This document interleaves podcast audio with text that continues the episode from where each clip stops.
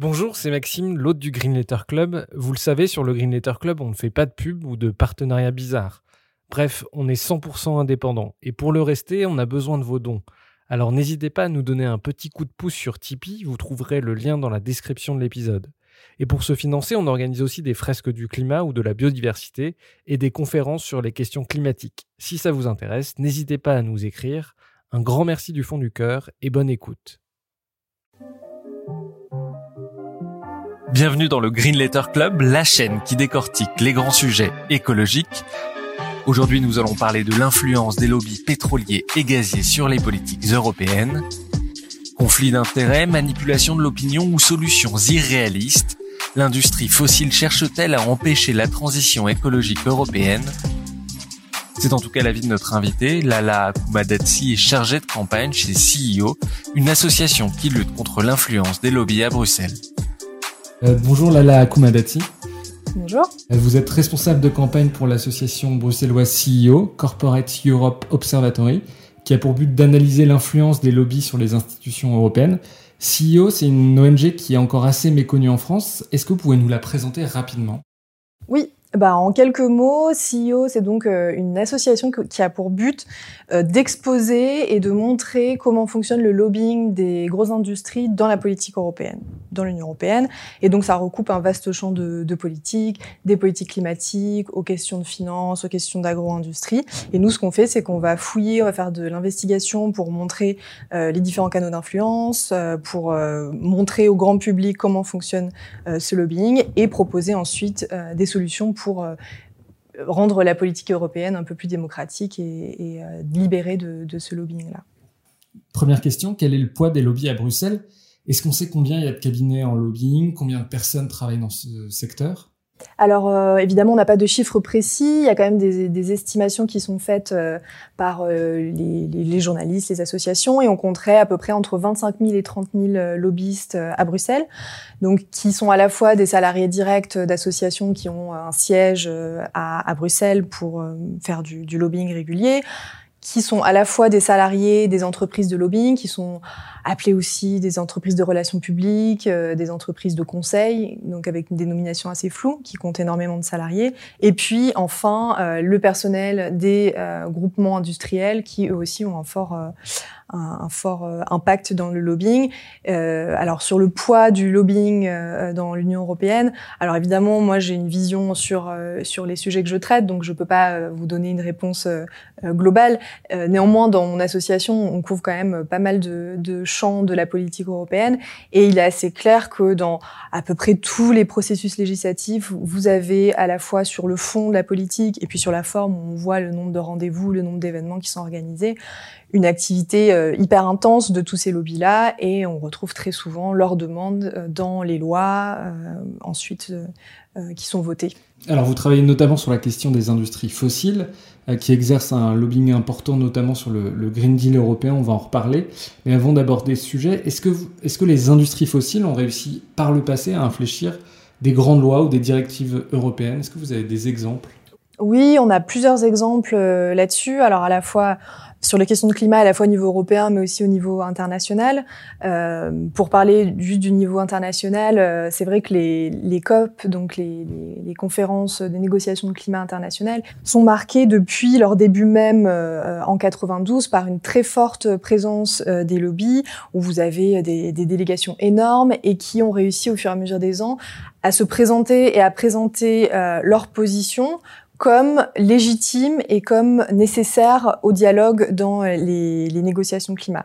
Et euh... c'est-à-dire que dans toutes les COP, on retrouve, euh, je sais pas, Total, euh, ce, ce, genre d'entreprise? Exactement, qui se regroupent souvent dans des associations, euh, euh par exemple l'association IETA, qui est en gros euh, l'association qui défend les schémas euh, de, de marché carbone, si vous voulez pour faire recours. Et donc toutes ces entreprises polluantes se retrouvent dans ces associations, avec par exemple à la COP de Copenhague une délégation de 900 personnes, enfin de 900 représentants de l'industrie euh, sous l'égide de cette association, et qui va à chaque fois défendre encore une fois, on en parlera plus tard, mais des solutions qu'on appelle nous des fausses solutions, qui vont être basées sur la technologie ou qui vont être basées sur le, marché, donc le, marché carbone, qui finalement a, voilà, pour, un objectif de, euh, de rendre payant les émissions de carbone, et on va compter sur le fait que ce soit payant pour dire que ça, on va réussir à, à baisser les émissions.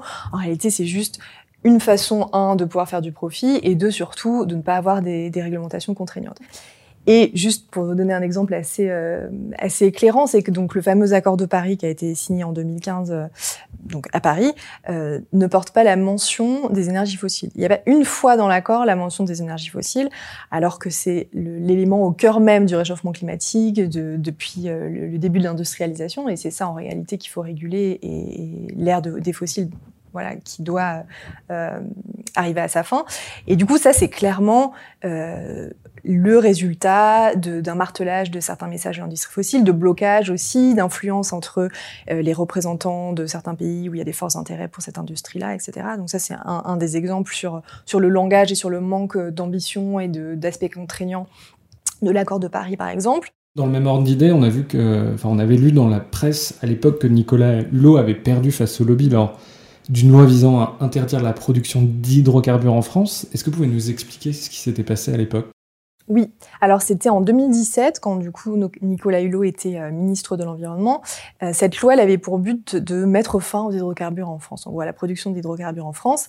Et pendant euh, les discussions autour de cette loi, vous avez eu un, on va dire un groupe de consultants qui représentait l'entreprise pétrolière Vermillon qui s'était plaint auprès du Conseil de, l'État, donc quand même l'instance suprême en France. Et du coup, la plainte, c'était, ben non, vous pouvez pas passer cette loi parce que ça contrevient au droit commercial d'investissement que vous avez signé par ailleurs.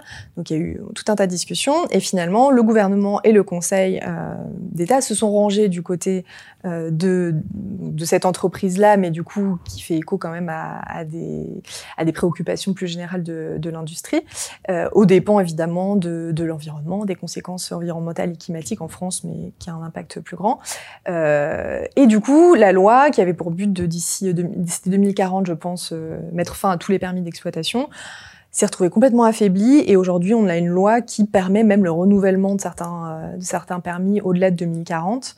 Nicolas, Hulot, pendant son temps au ministère de l'Environnement, avait même au finalement euh, octroyé plus de permis que ses prédécesseurs, donc c'était l'ironie un petit peu de, de l'échec de cette loi et lui-même a, dit, alors je sais plus s'il a donné des détails ou pas, mais en quittant le ministère, a dit qu'il y avait euh, une, une, présence extrêmement forte des lobbies au sein du gouvernement. Euh, donc, Parce que sachant que l'avis du Conseil d'État est consultatif, donc in fine c'est quand même le gouvernement qui avait statué sur cette question.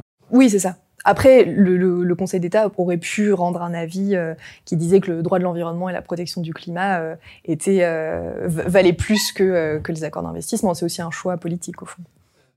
Alors l'un des grands enjeux à Bruxelles, c'est le Green Deal, un plan d'investissement massif pour soutenir la transition écologique. Euh, est-ce que vous pouvez nous expliquer en deux mots en quoi ça consiste et pourquoi les industries euh, fossiles y sont particulièrement intéressées? Oui. Alors, en deux mots, donc le Green Deal, en français, euh, pacte vert européen, mais c'est vrai qu'on entend plus parler euh, en anglais, euh, c'est l'espèce de nouvelle stratégie globale de l'Union européenne, de, la nouvelle Commission européenne, donc qui a été publiée en décembre, et qui a pour objectif global de rendre l'économie de l'Union européenne climatiquement neutre à horizon 2050. Ça, c'est l'espèce de gros, gros chapeau, gros, objectif. A priori, on se dit, avec une politique comme ça, avec le Green Deal, euh, finit les énergies fossiles en théorie. c'est ce que, ce, que devrait être une, vraie politique climatique euh, ambitieuse. Et euh, c'est ce que prétend faire euh, la Commission européenne. Malheureusement, c'est pas tout à fait la réalité quand on regarde dans les détails euh, et quand on regarde ce qu'on a fait dans le dernier rapport que, que CIO a publié en juillet, on voit qu'il y a des empreintes de, l'énergie fossile un petit peu partout. Euh, Qu'est-ce que ça veut dire la neutralité carbone à 2050 Ça ne veut pas dire que on va arriver à ne plus produire du tout euh, d'émissions carbone. Ça veut simplement dire que ce qu'on continuera à, produire, à extraire, à, consommer, euh, de gaz, de charbon, de pétrole, tout ce que vous voulez, il faudra que ça puisse être compensé par autre chose. Donc compenser, ça veut dire en gros un des, euh, reforestation où on peut continuer à extraire du gaz et à le brûler, mais du coup si on replante une forêt là-bas, ça va ça règle pas le problème à la base, premièrement, puisqu'il faudrait changer complètement de modèle énergétique. Et deuxièmement, ça a aussi des impacts. Euh, c'est reforestation, souvent c'est beaucoup d'expulsion des terres de la part des gens qui vivent là-bas, etc. Euh, et ensuite, le, deuxième aspect qui va avec cette neutralité carbone et qui est un, des gros problèmes et une des choses qui, euh, qui a le plus d'influence en termes de lobbying également, c'est les technologies qui auraient pour objectif de permettre une utilisation continue du gaz et du pétrole, mais qui les compenserait. Donc euh, c'est en particulier euh, le système de, de, capture et de stockage du carbone. Pour faire très simple, c'est une technologie qui dit bon, on continue à brûler, mais nous ce qu'on va faire, c'est qu'on va récupérer le CO2 à la sortie euh, des usines, tout ce que vous voulez, et on va l'enfouir soit sous le sol, soit sous la mer, et comme ça, problème réglé, plus besoin de, de s'inquiéter d'un nouveau modèle énergétique. Sachant que c'est des technologies qui sont pas mûres, on ne sait pas bien si ça fonctionne. Sinon, on les mettrait évidemment en place tout de suite. Exactement, ça fait mais plus de dix ans qu'on en entend parler. Euh, même en 2008, c'était quelque chose qui était extrêmement à la mode et où on nous disait déjà que c'était la solution du futur. Aujourd'hui, c'est toujours pas au point. Ça coûte extrêmement cher et ça n'a vraiment pas fait ses preuves. Ça existe à toute petite échelle, alors que même si on se disait que ce serait, la, enfin voilà, que ce serait la bonne solution, il faudrait euh, avoir un déploiement à, à échelle gigantesque de ce genre de technologie c'est euh, complètement euh, absurde. Et pourquoi euh, est-ce que ces technologies sont toujours défendues aujourd'hui alors qu'on voit bien que ça ne, fonctionne pas, que tout l'argent qu'on pourrait mettre dedans, on pourrait simplement le mettre dans les, énergies renouvelables ou alors dans la transformation de l'industrie? C'est simplement que ça permet à ces industries qui les défendent, donc toujours, je, me répète, mais c'est toujours l'industrie fossile, Shell, Total, etc parce que ça ne remet pas en question profondément euh, le modèle, le modèle économique qui est basé sur les hydrocarbures. Les hydrocarbures. Et c'est là où échoue euh, aujourd'hui, en tout cas, euh, le Green Deal européen, c'est que il est plein de bonnes intentions. Il y a des bons morceaux. Hein. Il y a certaines parties sur les questions de biodiversité. Il y a des bonnes choses. Sauf que il échoue complètement à remettre à plat un modèle et à reproposer un, nouveau modèle, ou en tout cas avoir une, une, évolution en profondeur de notre modèle euh, énergétique industriel actuellement. Euh, il ne permet aujourd'hui que de continuer ça en, mettant des espèces de pansements, en, donnant l'illusion qu'on va pouvoir résoudre euh, les, questions de pollution euh, et de, d'émissions de, gaz à effet de serre par la technologie, etc. Et c'est là où on retrouve euh, l'influence de ces lobbies-là, où finalement il y a une au fur et à mesure du temps, il y a une, idéologie partagée entre euh, les décideurs politiques et euh, ses intérêts privés. Euh, on, pourra expliquer un peu plus aussi ce, mélange un petit peu des genres et d'où ça vient. Mais euh, voilà, c'est clairement le résultat, pas uniquement du lobbying aujourd'hui, dans les mois qui viennent et, ce dont on a parlé dans le rapport, mais d'années de, travail de long terme d'influence. Du coup, si je comprends bien, les industriels essayent d'allumer des contre-feux pour pas changer radicalement le modèle c'est-à-dire arrêter de, produire et de commercialiser du gaz, du charbon et du pétrole. Est-ce qu'il y a d'autres contre-feux? Vous avez parlé de la captation du carbone, vous avez parlé du, du reboisement. Est-ce qu'il y a d'autres contre-feux qu'ils essayent d'allumer et d'instiller dans le débat public? Oui, bien sûr, et qui sont tous d'ailleurs euh, interconnectés. Vous avez le, le, le, premier qui est pas nouveau euh, et qui est un peu transversal à tout ça, c'est le fait de présenter le, le, gaz fossile comme du gaz propre, enfin comme une énergie propre.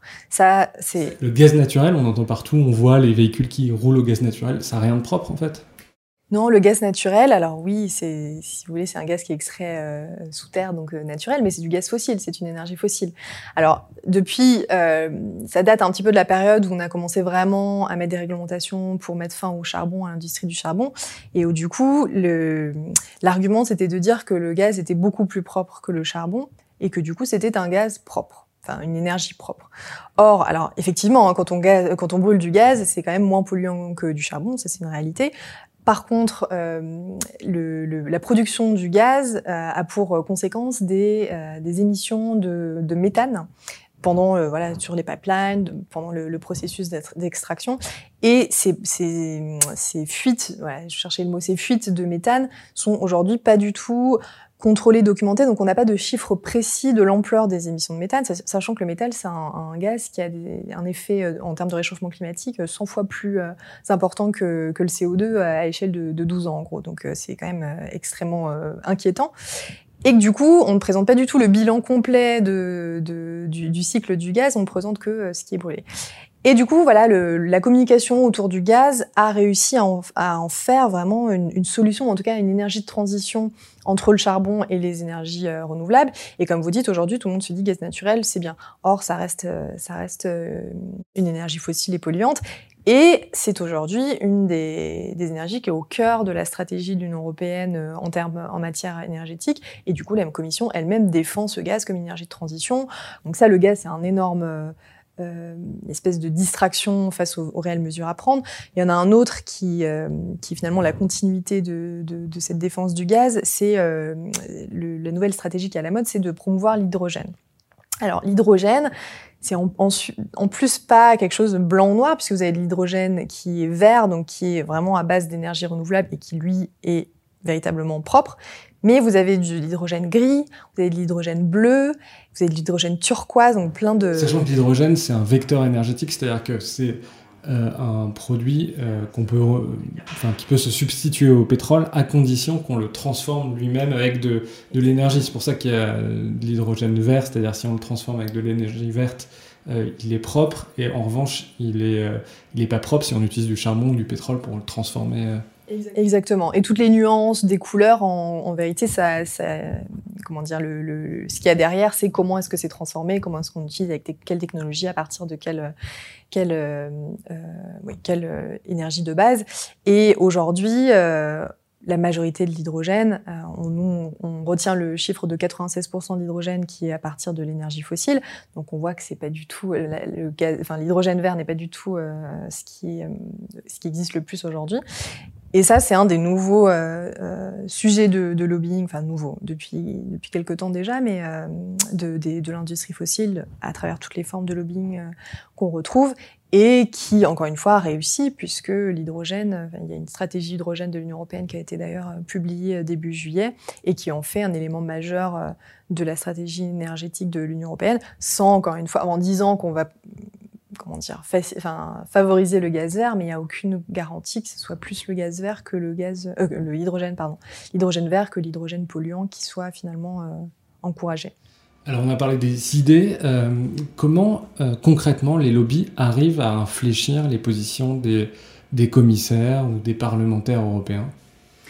Alors il y a tout un éventail de tactiques euh, et de, de façons de faire que du coup je vais, je vais essayer de, de synthétiser. Vous me coupez si je suis trop longue, parce qu'il y a pléthore de, de façons de faire. La première chose, c'est l'accès privilégié aux responsables politiques. Donc en gros, les rendez-vous de lobbying. Par exemple, euh, Shell, Total, Exxon, ils peuvent aller voir un commissaire européen. Comment ça se passe? Il suffit d'envoyer un mail et de solliciter euh, un rendez-vous. Souvent, ça se fait également euh, avec comme, euh, euh, point de départ un événement commun où ont participé ces élus et ces responsables politiques et telle entreprise. donc, par exemple, nous, ce qu'on qu a été regardé plus en détail là dernièrement, c'était qu'est-ce qui s'est fait en termes de ces échanges-là et de ces événements pendant les 100 premiers jours euh, qui ont suivi la publication du Green Deal européen? Donc, on n'a pas regardé toute la commission, on a regardé vraiment la présidente de la commission, Ursula von der Leyen, euh, Timmermans, Franz Timmermans, qui est le commissaire en charge du Green Deal européen, la commissaire à l'énergie et les deux responsables politiques sur la climat-énergie. Donc c'est quand même assez limité. Euh, donc en 100 jours, donc c'est à peu près 3 mois, ils ont tenu 151 rendez-vous euh, de lobbying avec l'industrie de manière générale. Ça fait à peu près 11 rendez-vous par semaine si on fait euh, une moyenne. Et parmi euh, ces 11 euh, rendez-vous par semaine, il y en a deux qui étaient pour l'industrie fossile. C'est-à-dire qu'elle seule, l'industrie fossile, représentait deux rendez-vous par semaine de, de ces rendez-vous de, euh, plus générale de l'industrie. En comparaison, euh, la société civile a eu 29 rendez-vous sur toute cette période. Donc il y a un énorme déjà déséquilibre en termes d'accès et de représentativité des discussions. Et les, entreprises organisent aussi elles-mêmes, les entreprises ou leurs groupements euh, d'intérêt industriel organisent des événements qui vont euh, traiter par exemple de la neutralité carbone ou de, euh, de des, objectifs climat, on parlait tout à l'heure, où le but c'est de débattre euh, de manière prétendument objectif de ces questions-là, sauf que c'est des événements qui sont organisés par une industrie qui ont évidemment des intérêts à ce que euh, ces ambitions-là soient réduites, parce que c'est, il faut le redire, hein, toutes les mesures climatiques, c'est évidemment une menace euh, au, modèle économique de ces entreprises. Donc évidemment qu'elles sont à la base contre et que, que c'est biaisé à la base. Et donc à ces événements, souvent, euh, ils vont inviter alors soit euh, des membres de la commission, soit des parlementaires, euh, pour débattre avec eux. Et c'est des lieux où, évidemment, vous avez alors, euh, des, des échanges d'idées qui peuvent, évidemment, influer sur les idées même des élus, mais surtout qui permettent de légitimer les idées, les positions de l'industrie. Il y a énormément de, de, forums possibles. Alors ça, c'est, je vous cite des événements qui sont organisés par, par les industriels elles-mêmes. Vous avez aussi certains médias européens qui vont euh, organiser certains événements. Alors, on fait souvent quand même plus confiance aux médias, ou en tout cas, on se dit qu'il y aura plus gage de neutralité si c'est un, événement organisé par un média que si c'est par euh, Total, par exemple. Bon, on se dit quand même. Euh... Et du coup, pour citer qu'un seul exemple, vous avez Politico, qui est un média en ligne qui traite des questions européennes, qui a créé une, série d'événements qui s'appelle Energy Vision et qui est organisé en partenariat avec Shell. Donc, vous avez, je sais plus, à peu près un ou deux événements par, enfin un événement tous les tous les deux mois ou tous les mois, je sais plus, avec les gros logos de Shell un petit peu partout sur des questions, par exemple, euh, bah, de la neutralité carbone et euh, de, de, des impacts et de comment est-ce que l'industrie peut euh, s'adapter ou participer aux questions d'industrie de, de neutralité carbone. Donc vous avez Shell qui paye hein, des sommes énormes. Alors on n'a pas, c'est pas des choses publiques, donc on ne sait pas exactement les, dépenses pour sponsoriser ce, type d'événement, mais du coup qui ont euh, une, euh, en termes de communication, qui sont associés à des débats sur les questions de climat, qui ont toujours du coup un représentant qui va faire un, un discours d'introduction et où vous avez aussi invité dans le panel des responsables euh, politiques qui vont participer à, à, ce genre de débat. Le dernier en date, c'était en juin. Vous aviez euh, Kadri Simpson, la commissaire au commerce, et Pascal Canfin, qui est donc un eurodéputé français euh, qui est euh, très impliqué d'ailleurs sur, sur la loi climat, et du coup qui a vraiment un, enjeu aussi à, dans l'élaboration de la politique publique sur les questions de climat. Et euh, la problématique là-dedans, c'est encore une fois L'influence et le, le débat d'idées se fait aussi beaucoup sur la sur l'opinion publique, si vous voulez, sur le débat qui anime les médias, qui anime euh, sur lesquels vont se positionner ou pas aussi les élus. Et le fait de mettre au même niveau Shell et euh, un eurodéputé sur ces questions-là euh, permet à Shell d'avoir ses demandes, sa voix euh, valorisées, légitimées, et le fait que euh, ces, commissaires débattent euh, de manière ouverte avec les logos de Shell derrière, ça prête complètement euh, à confusion et ça, nuit pour nous au mandat qu'ont les, décideurs politiques de l'Union européenne.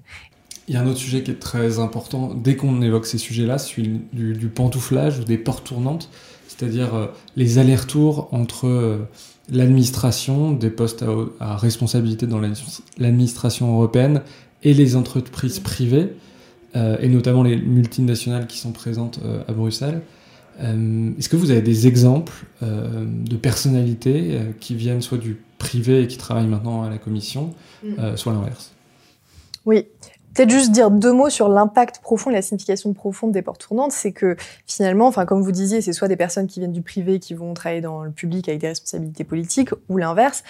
Et la finalité, c'est que finalement, quand euh, par exemple on vient du privé, qu'on va avoir des responsabilités, politiques, on va être en charge de réguler une industrie dans laquelle on a eu des intérêts, on a peut-être toujours des intérêts, en tout cas on a conservé son, son réseau d'influence, euh, et inversement, de la même manière, on va utiliser le carnet d'adresse, l'expertise d'une personne qui a eu des responsabilités euh, dans la politique publique pour défendre les intérêts privés. Et en fait, dans les deux cas, c'est un, un, problème puisque euh, ça, ça, nuit à la, en tout cas sur, sur la partie euh, des responsables politiques, ça nuit à l'objectivité, à la défense du bien commun, euh, juste pour re recadrer un petit peu l'enjeu le, des portes tournantes. Euh, pour toujours rester sur les questions de climat et d'énergie, vous avez le dernier commissaire au climat, donc vraiment en charge euh, des questions de la politique climatique de l'Union européenne, qui, était Miguel Arias Cañete, de 2014 à 2019, et qui, donc c'est un homme politique espagnol, qui était un gros investisseur dans deux entreprises pétrolières espagnoles, et qui n'était pas seulement investisseur, mais qui a été président de ces entreprises pétrolières. Alors il était plus président quand euh, il est devenu commissaire, c'était son beau-frère qui l'avait remplacé. Donc là, on se dit, est-ce que c'est vraiment un bon choix d'avoir pris comme commissaire au climat une personne qui est qui a non seulement des intérêts personnels, mais qui doit être également convaincu de l'importance et du rôle euh, du, pétrole et du gaz, en l'occurrence, dans l'économie euh, euh, d'aujourd'hui? C'est une vraie question et alors en tant que, CEO et qu'organisation que, qui a pour objectif final de défendre l'intérêt public, etc c'est pas acceptable. C'est quelque chose qui nuit parce que, euh, en termes, on parlait tout à l'heure d'idéologie partagée. Du coup, ça veut dire que toutes les, toutes les lois, toutes les propositions vont avoir infusé dans une idéologie qui est celle de on peut pas se passer des énergies fossiles. C'est pas de ça dont on a besoin aujourd'hui dans une euh, situation de crise climatique. Mais, ça, juste pour euh, bien comprendre, c'est une pratique marginale. C'était un accident qui a eu un commissaire qui a des intérêts dans l'industrie pétrolière ou c'est vraiment l'ensemble de l'administration qui est concernée euh. Non, c'est vraiment l'ensemble de l'administration. Et encore une fois, on parlait tout à l'heure euh, de l'Union européenne versus les, États membres. C'est exactement la même chose en France. Je veux dire, vous retrouvez exactement les mêmes, les mêmes, les mêmes pratiques. dans l'Union européenne, c'est quelque chose que vous retrouvez pas uniquement pour les commissaires. Hein. Pour citer un autre exemple, un, eurodéputé qui a siégé 15 ans, Chris Davis, qui, a, qui est britannique du coup, qui a siégé 15 ans dans les comités environnement du Parlement européen. Euh, il n'avait pas été réélu en 2014, il a été réélu là en 2019. Et en 2014, en quittant le Parlement européen, il a créé sa propre boîte de consultance euh, sur les questions de climat-énergie et en particulier, il travaillait beaucoup sur les questions de car carbone capture, euh, je dis en anglais, CCS. Quoi. De carbone. Voilà, c'est ça, merci.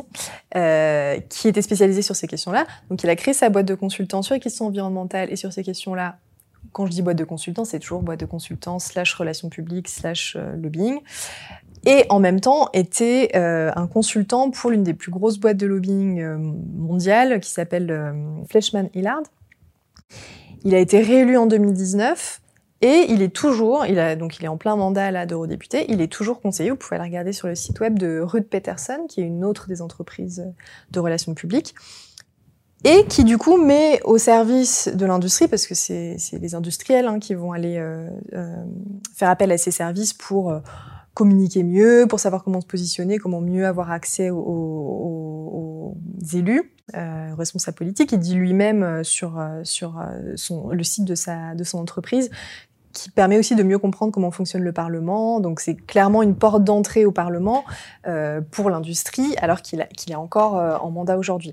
Donc ça touche vraiment toutes les institutions européennes. Là, ces deux exemples, il y en a plein, je ne sais pas si je vais euh, vous inonder d'exemples, mais c'est un, un, vrai problème endémique qui floute complètement la barrière entre intérêt public et intérêt, privé. En, en, lisant le livre euh, Lobbytomie de Stéphane Aurel, on voit que les, les lobbies créent tout un tas de structures qui prêtent à confusion par leur nom euh, et, dont on ne sait pas de, pr de, prime abord que c'est des, cabinets de lobbying ou en tout cas des instances qui servent à, à faire du lobbying. Est-ce que vous avez des exemples de, de types de structures qui justement prêtent à confusion? Est-ce que ça existe euh, dans l'industrie fossile? Oui, euh, ça peut être, et c'est souvent des think tanks qui du coup sont, vont être à la limite entre le milieu académique et euh, du coup des entreprises de lobbying, mais qui n'ont pas du tout, euh, enfin en tout cas de, de, communication, mais qui du coup vont pas du tout avoir ce, ce, ce côté-là mis en avant. Euh, un exemple, c'est le CEPS, donc c'est le Center for European Policy Studies, donc centre pour les recherches sur les politiques européennes. On dirait un nom académique. Voilà, exactement, qui se veut un centre de recherche et qui publie des études régulièrement, qui organise des événements pour partager les résultats de, de ces études-là. Et en fait, quand on s'intéresse un petit peu à la structure de, de, ce centre de recherche, on regarde qu'il y a des euh, donc il y a des différents types de membres et qu'il y a une section pour les membres issus de l'industrie. Et donc là, on clique, on va on va regarder un petit peu en, en, dans les détails. Et là, vous avez Shell, vous avez Total, vous avez euh, BP, vous avez Bayer, vous avez toutes les plus grosses multinationales polluantes. Bayer, c'est pas une, industrie fossile, mais c'est quand même une énorme euh, industrie polluante. Et du coup, voilà, c'est des, entre des, entreprises qui vont payer pour être membres de ce centre de recherche et qui vont du coup influer sur les choix de rapport. Donc, à la fois sur la thématique et puis être euh, euh, là pour conseiller en termes d'axes à avoir sur cette recherche, etc. Et du coup, ces recherches ont ensuite, comme je vous le disais, euh, ces centres vont organiser des événements publics pour présenter les résultats de ces recherches et souvent inviter leurs euh, membres euh, issus de l'industrie pour éclairer les résultats de leurs recherches au vu de leur propre activité, etc.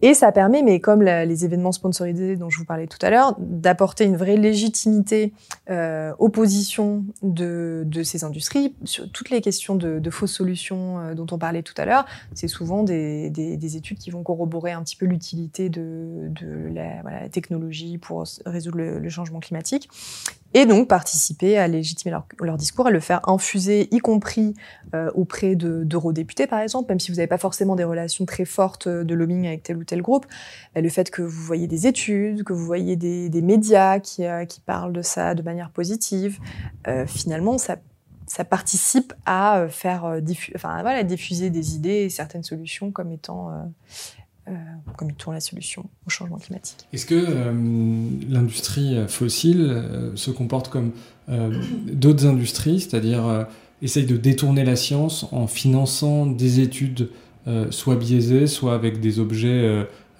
très différents qui instillent le doute dans le débat public sur la nocivité de, de telle ou telle pratique? Oui, oui, et pour euh, juste préciser, là, ce que je suis en train de décrire, toutes les pratiques que je décris, c'est vraiment pas propre à l'industrie fossile, c'est propre au gros lobby industriel de façon générale. Moi, c'est ce que je connais un peu plus, donc c'est pour ça que je vous donne ces exemples-là, mais c'est vraiment des pratiques euh, assez générales. Pour euh, ce qui est de, du financement de, de, de, la science, ou en tout cas de la pseudoscience, vous avez, euh, oui, plusieurs exemples. Il y a un cas qui est quand même assez emblématique et très connu, c'est celui d'ExxonMobil.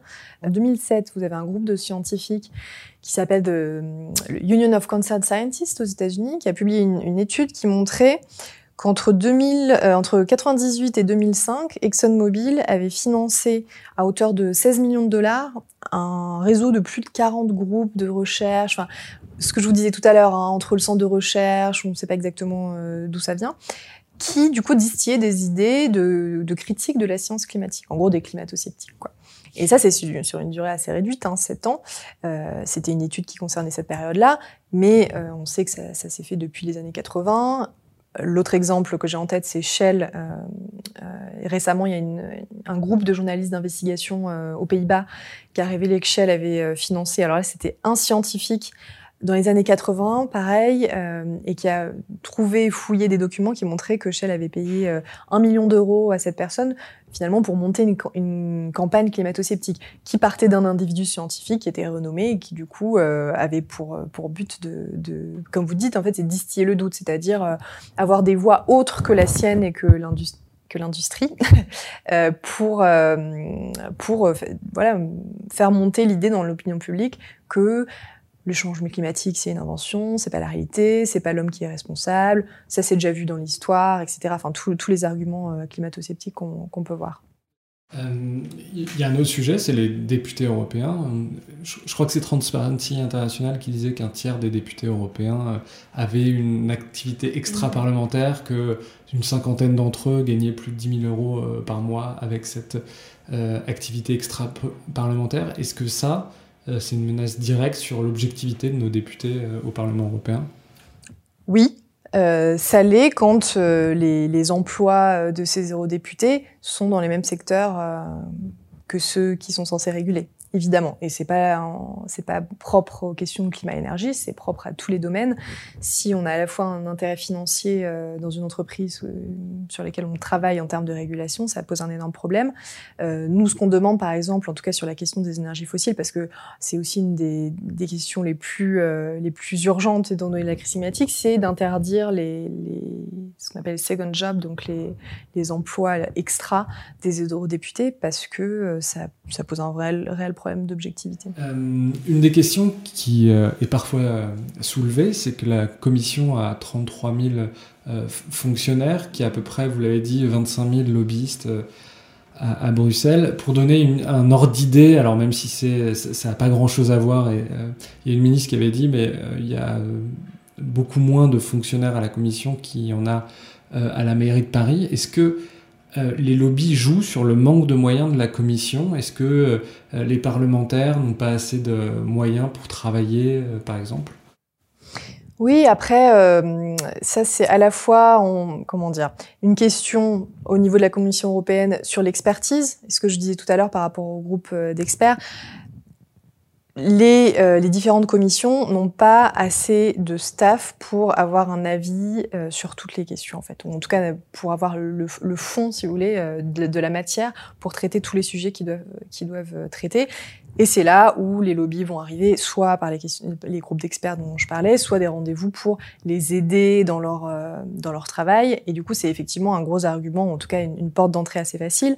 Pour les eurodéputés, c'est assez connu qu'ils sont submergés par le travail parce que c'est quand même une activité hyper intense d'être député. Ils n'ont pas toujours des équipes euh, très euh, grandes, hein, eux-mêmes, deux, trois assistants parlementaires par exemple. Et du coup, c'est aussi faciliter la vie de, de l'eurodéputé. Les lobbyistes qui arrivent avec des amendements tout prêts pour euh, telle ou telle euh, loi, par exemple, eh ben, ça va faciliter la vie du député parce que du coup, ah oui, tiens, on a déjà ça, on a déjà des amendements, des propositions clés en main. Bon, on va faire deux, trois modifications, mais finalement, le fond, euh, il est un petit peu là. Et là, c'est effectivement un vrai levier sur lequel jouent les lobbyistes, c'est le côté, bah, on va vous aider dans vos travail. nous, on a, on a l'expertise, on sait, voilà, euh, voilà ce que ce qu'on vous propose. Et du coup là, euh, alors évidemment tous les députés ne vont pas accepter tous les amendements clés en main, heureusement, mais euh, bah, une majorité s'en empare assez facilement. Une majorité? Une majorité. Alors encore une fois, euh, j'ai pas de chiffres, mais quand on discute, donc nous, une partie aussi de notre travail, ça va être d'aller voir euh, des, des, députés pour les convaincre de, euh, en gros, soutenir les demandes qu'on fait nous en termes de transparence, en termes d'engagement à ne plus rencontrer les lobbyistes, ce genre de choses. Et on a des, des retours globalement assez peu enthousiaste de la part évidemment des députés qui sont issus des groupes euh, des libéraux ou de, la droite euh, euh, européenne, même parfois y compris de la gauche et des Verts. Le fait de demander à des eurodéputés de, de, couper un peu leur relation avec les lobbyistes, c'est assez dur et un des arguments, c'est assez dur à défendre, même pour certains députés qui sont assez progressistes et pro-démocratie, etc. Euh, ils nous disent que qu'ils ont besoin d'avoir accès à l'information, de se faire leur propre idée. Et que ça fait partie du jeu démocratique de rencontrer euh, ces lobbyistes-là. Sauf que le problème, c'est que déjà, un, dans, dans les lois, enfin, vous, vous, me demandez si est-ce que c'est vraiment une majorité. Quand on voit le résultat des lois qui sont votées, si vous voulez, il suffit de faire la correspondance entre les positions euh, des industriels et ce qui est dans la loi. Et quand je dis la majorité, du temps, c'est qu'en tout cas d'une perspective de défense de l'intérêt public, défense du climat, on n'a aucune loi qui est révolutionnaire et qui s'attaque au fond du problème aujourd'hui. Donc ça veut bien dire qu'il y a quand même une, majorité qui, euh, qui entend ou qui est perméable à ces intérêts-là. Et on voit des copier-coller entre les amendements proposés ou les position papers proposés par l'industrie et les directives ou les lois européennes? Oui, bah je, je, parlais de la loi climat tout à l'heure. Quand vous regardez euh, le, contenu de la loi climat et, et, par exemple les principes qui vont diriger euh, le contenu de cette loi, c'est le même vocabulaire et euh, le même contenu que ce que vous retrouvez dans les, les position papers qui sont envoyés par mail, je vous disais tout à l'heure. On, demandait aussi un petit peu tous les échanges de courrier. C'est la même chose où euh, il est dit qu'il faut mettre l'accent sur, euh, les technologies dans la transition euh, écologique, en gros, l'accent sur l'énergie, que c'est l'économie et la concurrence qui doit guider la, la, loi climat, en tout cas les objectifs climat, les questions dont je parlais tout à l'heure de, de, gaz, qui est l'énergie de la transition, etc. Vous retrouvez la même terminologie et les mêmes choses dans cette loi-là que ce qu'on ce lit par ailleurs dans les positions des industriels toutes ces pratiques, elles sont encadrées au niveau européen. On a l'impression que c'est le Far West. Euh, oui, alors vous avez plus euh, des exigences de transparence pour euh, certaines, euh, certains personnels de l'Union européenne. Pas tous. Vous parliez du nombre de staff euh, à la Commission, par exemple. Donc, vous avez oui, 30 000, 33 000 à peu près euh, fonctionnaires de la Commission européenne. Sur ces 30 000, 33 000, euh, vous n'avez que 300 personnes qui sont concernées par une obligation de transparence. Donc, ce sont euh, les personnes qui ont des hautes responsabilités, les commissaires, leurs cabinets, les, dirigeants des, des, DG, ce qu'on appelle les directions générales. 300 sur 33 000. Donc, déjà, il y a une régulation qui existe, mais qui est extrêmement faible finalement, parce que vous avez tous les chiffres qu'on utilise dans notre rapport, c'est la partie émergée de l'iceberg, parce que on parlait des, fonctionnaires qui sont de plus bas niveau, qui sont vont aussi potentiellement être recrutés parce qu'ils ont accès aussi à, à beaucoup d'informations euh, euh, au sein de la commission. eux ne sont pas concernés. Et énormément de rendez-vous de lobbying se font à ce niveau-là parce que c'est eux, c'est ces fonctionnaires un peu plus, euh, euh, un peu avec un peu moins de responsabilité. C'est eux qui, font les drafts des lois, c'est eux qui proposent le contenu ensuite aux responsables qui eux vont, euh, vont la proposer in fine. Et ça reste une zone d'ombre complète, puisque euh, y a, on ne sait pas ce qui se passe en réalité. Et ensuite, sur le plan toujours de la régulation, en tout cas de l'encadrement du lobbying, vous avez un registre de transparence de l'Union européenne où en fait, si vous voulez rencontrer euh, des, des, eurodéputés ou des membres de la commission, vous devez être enregistré donc en tant que structure sur ce registre de transparence.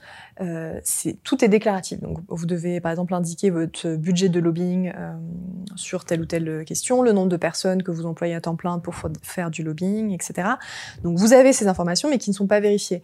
Donc euh, encore une fois, nous on travaille avec ces informations euh, quand on parle de dépenses euh, de telle ou telle entreprise ou groupe, on se base là-dessus. Mais c'est encore une fois un minimum vraiment, parce que du coup, personne, il euh, n'y a pas de fonctionnaires qui vont vérifier la véracité de, de ces informations. Euh, depuis que vous êtes chez CEO, quel est l'exemple qui vous a le plus choqué, où vous dites vraiment, euh, il y a quelque chose qui cloche euh, au sein des, des institutions européennes? Mmh, Il y en a beaucoup.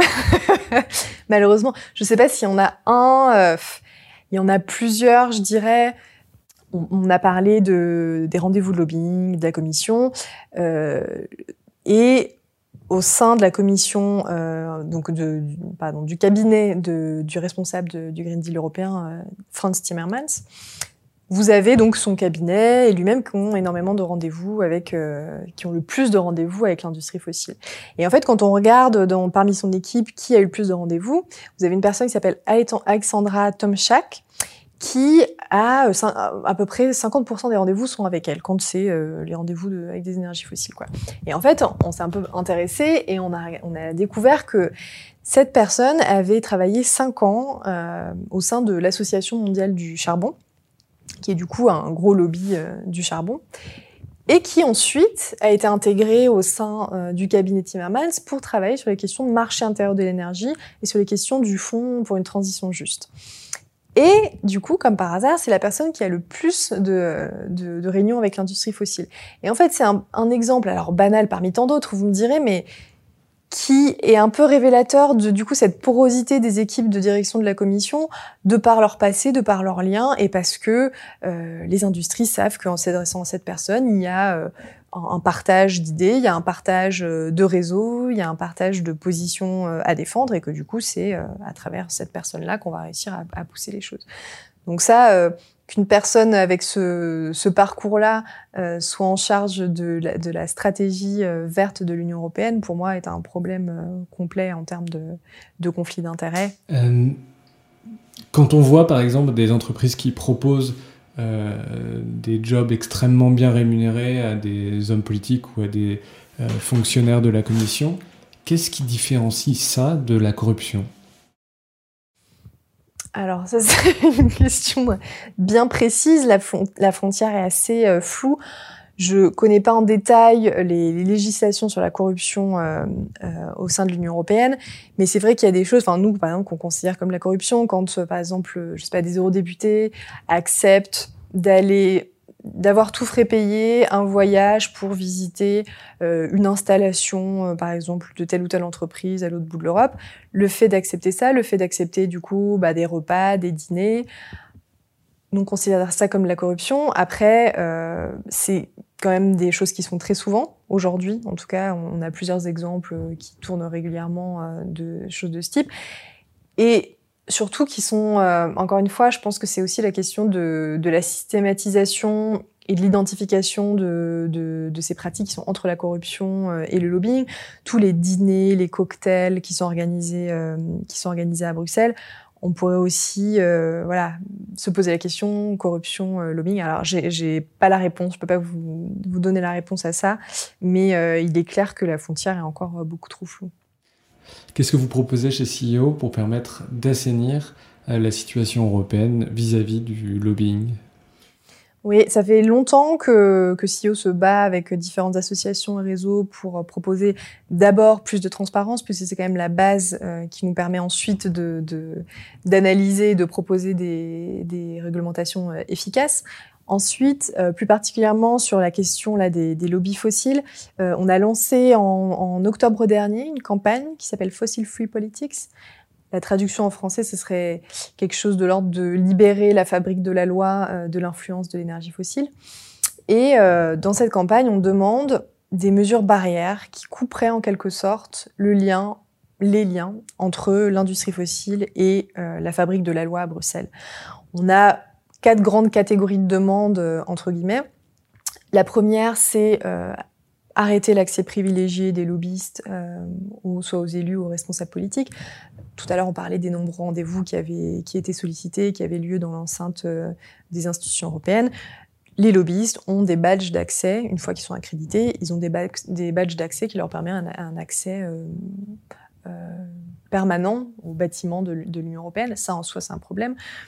Et parmi cette, enfin, cette demande-là de, de, demande d'accès, nous, ce qu'on demande, c'est que les rendez-vous ne soient plus à l'initiative de l'industrie, là, de l'industrie fossile, que ce, sont, que ce soit les, les, responsables politiques qui, sur des sujets précis, quand ils ont besoin, parce qu'on peut effectivement avoir besoin d'informations euh, techniques ou euh, d'avoir l'avis euh, de, de certaines entreprises, etc., mais que ce soit eux qui sollicitent ces rendez-vous-là avec des sujets bien précis, que ce soit fait de manière transparente.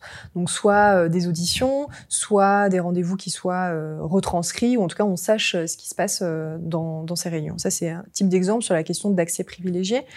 Vous avez, euh, enfin, ce qu'on porte également comme demande, c'est la question de l'arrêt du traitement préférentiel des, industries fossiles au sein des politiques européennes.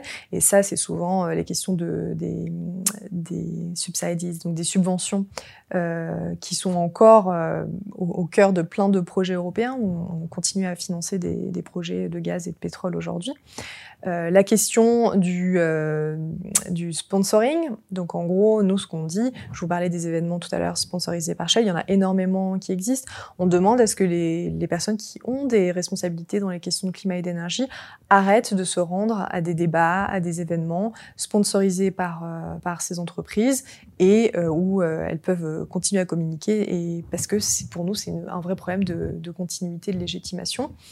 Euh, donc accès privilégié, euh, traitement favorable, sponsoring, et il y avait un, un quatrième conflit d'intérêt, donc en gros arrêter euh, les portes tournantes, euh, c'est un petit peu la discussion qu'on a eue euh, tout à l'heure, et, et, mettre fin au, au conflit d'intérêt en mettant des régulations fortes sur, notamment on parlait des, second jobs des, eurodéputés, voilà, avoir des périodes de minimum 5 ans par exemple après avoir quitté ses fonctions dans, les, dans les institutions européennes avant d'être embauché par des entreprises privées, ce qui permet d'avoir voilà de que ce soit peut-être plus les mêmes enjeux, plus les mêmes personnes, et du coup restreindre les, les enjeux de, de conflit d'intérêt.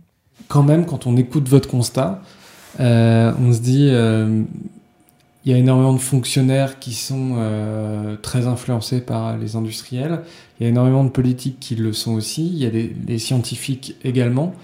Euh, on a l'impression que votre constat, c'est quasiment le tous pourri. Qu'est-ce qui euh, peut nous donner espoir, justement ou Qu'est-ce que vous dites aux gens qui euh, ont entendu votre message, qui partagent votre constat? Qu'est-ce que vous leur dites? Alors nous, notre mandat en tant que CEO, c'est d'abord de proposer, comme je vous expliquais tout à l'heure, des réformes au niveau de l'Union européenne sur la fabrique de la loi. Donc ça, c'est ce que nous, on pousse. On n'est pas tout seul puisqu'on fait partie de campagnes à la fois au niveau européen. On fait aussi des liens avec euh, des associations dans euh, les différents pays de l'Union européenne et au niveau international pour faire pour pousser ces mêmes demandes à différentes échelles, puisque c'est finalement ça qui, qui va faire du bruit. Une des choses sur lesquelles on, compte et c'est sur laquelle on agit aussi en tant qu'association, mais je parle aussi de manière générale, euh, euh, le mouvement citoyen qui essaye de faire en sorte d'avoir des, politiques qui règlent la situation climatique, qui règlent les inégalités sociales, etc. C'est la bataille d'idées, c'est-à-dire que plus on va en parler dans les médias, plus on va exposer ces problèmes systémiques, plus on va expliquer euh, en quoi ça fait problème, en quoi c'est pas ça qui résoudra euh, la crise sociale et climatique, par exemple, plus ça va infuser dans euh, le débat public, ça va infuser également chez les élus. Et les élus, il faut pas oublier que bah, ils ont un électorat et que cet électorat, s'il est convaincu par d'autres idées, à un moment donné, bah, ils vont être obligés soit de, de se retirer, de laisser la place à d'autres personnes, soit de faire évoluer leur discours. Donc c'est évidemment un combat euh, qui n'est pas de court terme, c'est quelque chose de, enfin voilà, c'est un combat de longue haleine. Aujourd'hui, on a quand même une pression supplémentaire puisque la crise climatique ne veut pas attendre 10 ans, 15 ans. Et du coup, c'est vrai que ça peut, euh, ça peut être un, contraste qui est un peu déprimant, ou en tout cas euh, inquiétant pour la plupart des gens. Nous, à, part ce, côté de demande de réforme de l'Union européenne, on soutient aussi beaucoup de groupes locaux euh, qui vont faire des actions contre tel ou tel projet euh, polluant. Je crois que c'est ce sont des actions à différentes échelles qui sont nécessaires aujourd'hui. On ne peut pas faire que euh, du, plaidoyer ou que faire des études. On ne peut pas que euh, se contenter du micro, euh, de l'échelle micro pour faire avancer. Et l'espoir, il est dans le fait que, que toutes ces actions en, simultané se renforcent les unes les autres et réussissent à, infléchir les idées qui l'emportent. Laila Akumadati, un grand merci d'être venue dans le Green Letter Club. De rien. Et à bientôt. À bientôt.